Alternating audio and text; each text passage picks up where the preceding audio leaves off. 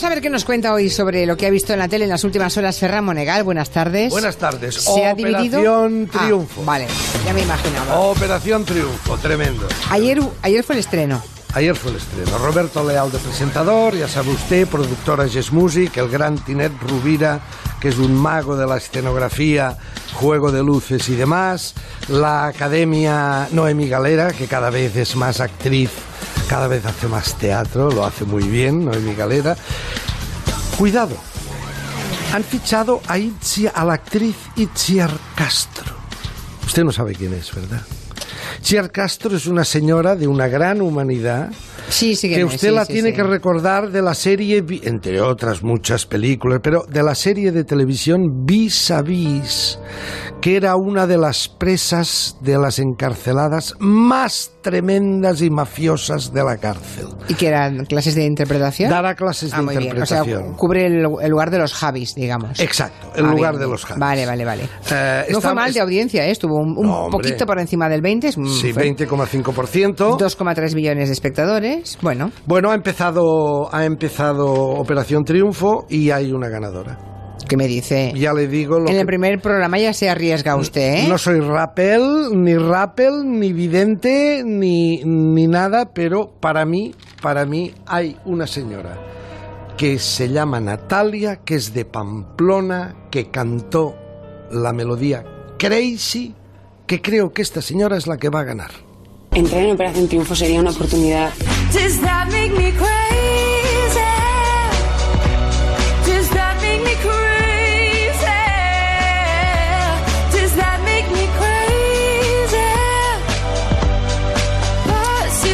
Solo... Déjeme que le eche un jarro de agua fría, señor Monegal. ¿Qué pasa? ¿Ha dicho que es de Pamplona? Sí. No puede ganar otra vez otra chica de Pamplona, ¿no? Como Ah, Amaya. Amaya. Dos ¿Qué años seguidos, dos ¿Qué- ediciones. Hombre, no, no. Oiga, Vamos a penalizar Pamplona. No, pero enti- entiéndame, señor Monegal. Usted sabe que hay mm, intangibles que también se tienen en cuenta. Dos, dos años seguidos, dos chicas de Pamplona, no, pues, podría ser, ¿eh? Pero Sí, es como si me dijera usted dos años seguidos dos españolas. sí, pero de la misma ciudad. Bueno, no sé.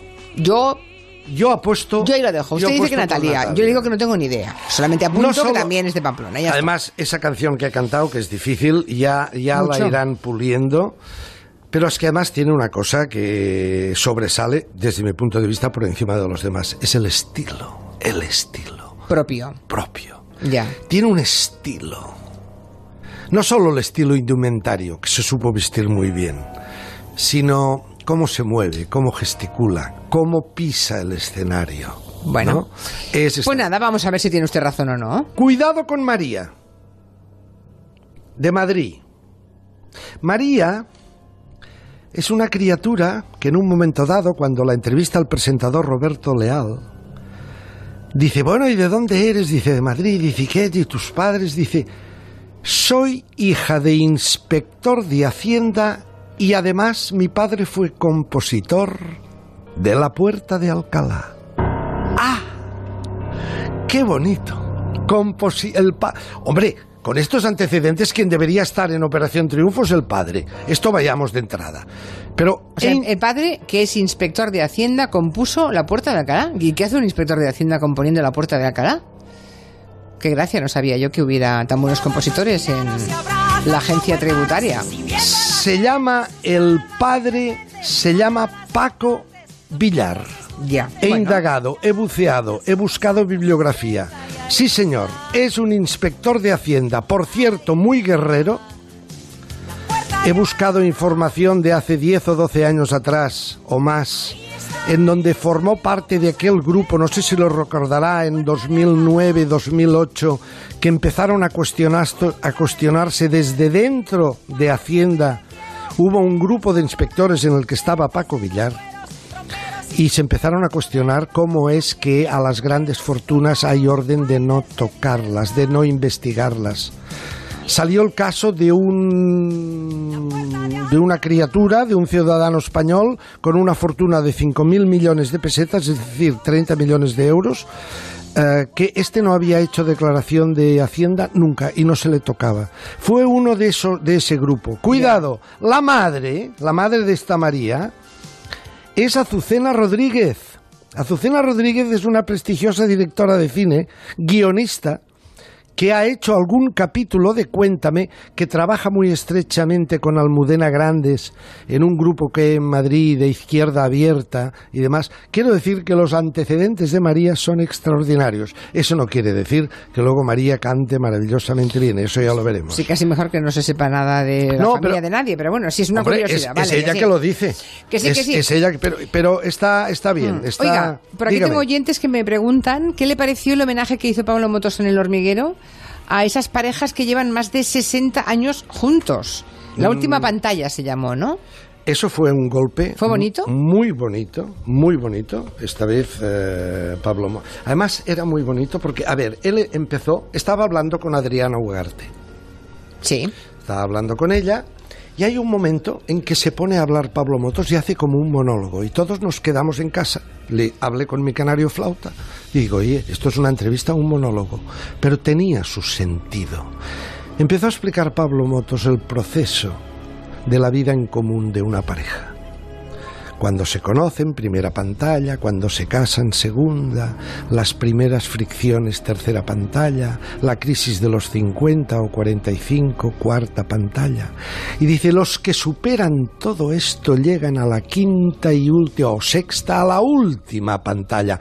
Quiero hacer un homenaje a todas aquellas criaturas que hemos encontrado, parejas, que llevan más de 60 años juntos, no que tengan 60 años, que tienen muchos más, que llevan más de 60. Los introduce con su voz y entonces los vemos desfilar toda una vida. Cuando pasas esa, esa última pantalla, todo lo que queda de las pantallas anteriores es un recuerdo. Las arrugas aparecen, la piel empieza a colgar por todas partes, el sexo desaparece completamente y de la otra persona solamente queda la personalidad. Y claro, es, difícil llegar a esta... Hay que ser muy generoso para llegar a esta pantalla. Pero hay gente que llega. Y hoy les queremos hacer un homenaje a la gente de la última pantalla. toda una vida. Y van desfilando parejas, naturalmente ancianas, última pantalla, van desfilando por un escenario. Eh, ha sido un golpe, además es muy bonito ver este homenaje a la última pantalla de una pareja, gente de 70, 80, 90 años, desfilando delante de un público infantil, preadolescente, adolescente, que es el público de Pablo Motos, ¿no? Ese, ese yin y yang a mí eh, me ha parecido de una sensibilidad por parte de Pablo y de todo su equipo, me pareció extraordinario. Por cierto, decía Bravo. usted que, le- que empezó el programa que parecía que iba a hacer un monólogo, que hizo un monólogo. Pablo Motos. Podría hacerlo, ¿eh?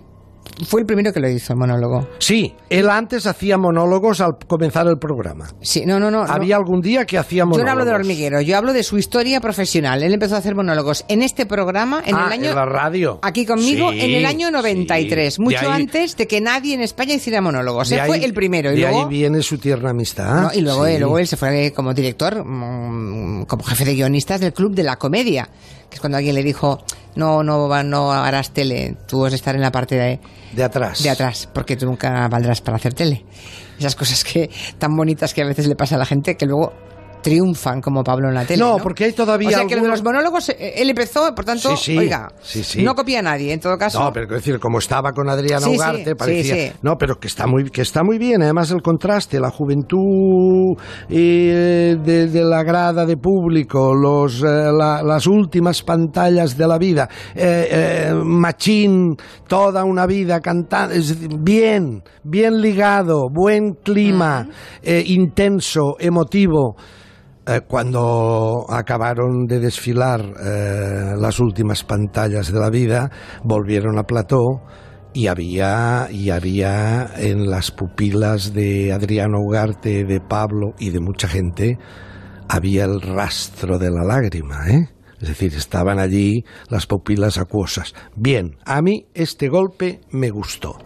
¿Alguna cosa más, señor Monegal? Ayer me equivoqué cuando me preguntó usted acerca de esto que han estrenado en televisión española, que le dije que es una serie que... ¿El Continental? El Continental, que no sé por dónde cogerla, que no, que no tiene Sí. ninguna trama, ni engancha, ni nada, y solo son tiros. Le dije, es la misma productora que hizo, perdóname señor, Sí. que usted me dijo en televisión española, sí, no, perdóname señor, se emitió el año pasado y se estrenó en Telecinco, no en No televisión. fue en televisión española. Y por cierto, eh, eh, perdóname señor, que yo considero que tampoco es una serie que pasará a la historia y que, que no había por dónde cogerla, cuidado, tuvo mm, buena audiencia. Pero bueno, ya sabe usted que eso de las audiencias a un analista de televisión es el- la parte que nos interesa menos.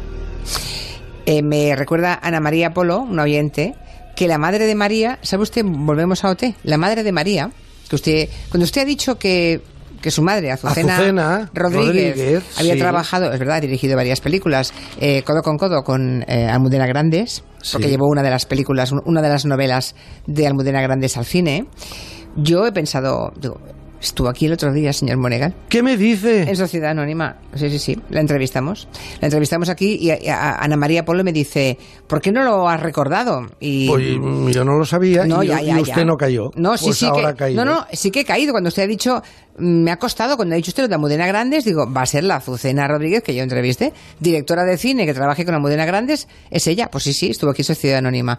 Así que esa señora tan interesante, porque es una mujer muy interesante, Sí. Pues es la eh, madre... pues es la madre María y el María. padre es el inspector de Hacienda de la Puerta de Alcalá. Aunque por aquí dicen que en la Puerta de Alcalá, cuando buscas la canción, sale otro, salen otros nombres. No, no, cuidado, sale, sale eh, Paco Villar y Bernardo Fuster. Esos son los que hicieron la música.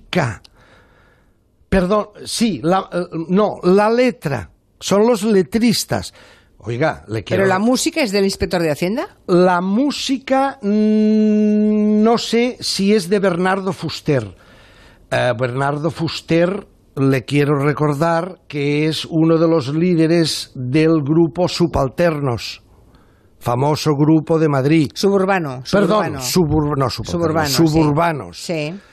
Eh, quiero decir que es gente, y también Paco Villar estaba en este grupo, es decir, que es gente que además de inspector de Hacienda, pues, eh, pues tenía su, su, su faceta, su cara musical, y no precisamente despreciable, sino hemos- muy interesante. Nos hemos metido en una empanada, señor Monegal. No, hemos dado información. Sí, pero todo esto. Vale, vale. No, no, yo. hemos dado información sí de lo- quién es cada quien. Ya, ya, ya, ya. No, no, pero sí. no. Y además, ah, Bueno, sí, no, señor Otero, sí, sí, eso es lo que tenemos que hacer los periodistas. dar mucha información y no liar a nadie. Dar mucha información, sobre todo cuando la niña es entrevistada, María, y dice mi padre es inspector de Hacienda. Lo que seguro es que a la madre la- de María yo la entrevisté aquí hace una semana. ¿Por qué dice lo que seguro? Y lo que seguro es que el señor, el señor Paco Villar y el señor Bernardo Fuster son los autores de la letra de la Puerta de Alcalá. Ah, que sí, que sí, que sí, que claro. Si busca usted en el archivo de prensa, recordará, verá usted una entrevista con Bernardo Fuster en lo que dice, la creamos con Paco Villar una noche completamente borrachos. Concretamente, una entrevista en El País, año 2009 o 2010 o 2011. Sí, sí, ahora lo hemos buscado y está escrita por Villar, Fuster, Mendo y Campo. ¿Ve? Sí, los tres. Muy bien, pues ya está, señor Monegal. Los cuatro, los cuatro, sí. Grupo suburbano. Uno, dos, Pero tres es interesante porque en, est- cuatro. en esta Operación Triunfo confluyen de... Le, le he hablado de Itziar Castro, ¿eh? Sí. De la actriz de Vis a Vis. ¿Usted la tiene que... ¿Vio Sí, sí, alguna la- vez Vis a Vis? Sí, sí, sí, la Vis a Vis es aquella, es sí. aquella presa, Itziar Castro es aquella pre- presa también, bueno, enorme, 130 kilos, que llegan las nuevas y se encuentran que ella es la reina de la mafia. Antes de llegar las chinas, segunda temporada, en la primera temporada, siempre lleva la, la reclusa Itziar Castro, siempre llega, lleva un mondadientes en la boca. Saliéndolo en medio mondadientes. Mm, como un tremendo. manolazo, qué Como- bien. Exacto, es tremendo. Bueno, vamos a dejarlo porque ya no sé si hay una presa en Operación Triunfo o han hecho un vis a vis o en, la opera- tele. o, o si vis a vis ha, ha creado Con la el- puerta de Alcalá. Exactamente, ya Exacto. no sé si Usted es la no- sintonía de la puerta de Alcalá. Ya, yo ya me he hecho un lío, señor Monegal, y necesito recuperarme. Nunca había visto que por dar información se pusiera usted tan nerviosa. Ay, señor Monegal. Y no, le he sabe hablado de Juan Rabonet, ya se lo hablaré Ni mañana. se le ocurra mañana, porque es muy tarde hoy, ¿eh? Pero mañana, Y los lobos, ¡boom! ¿qué van a ganar?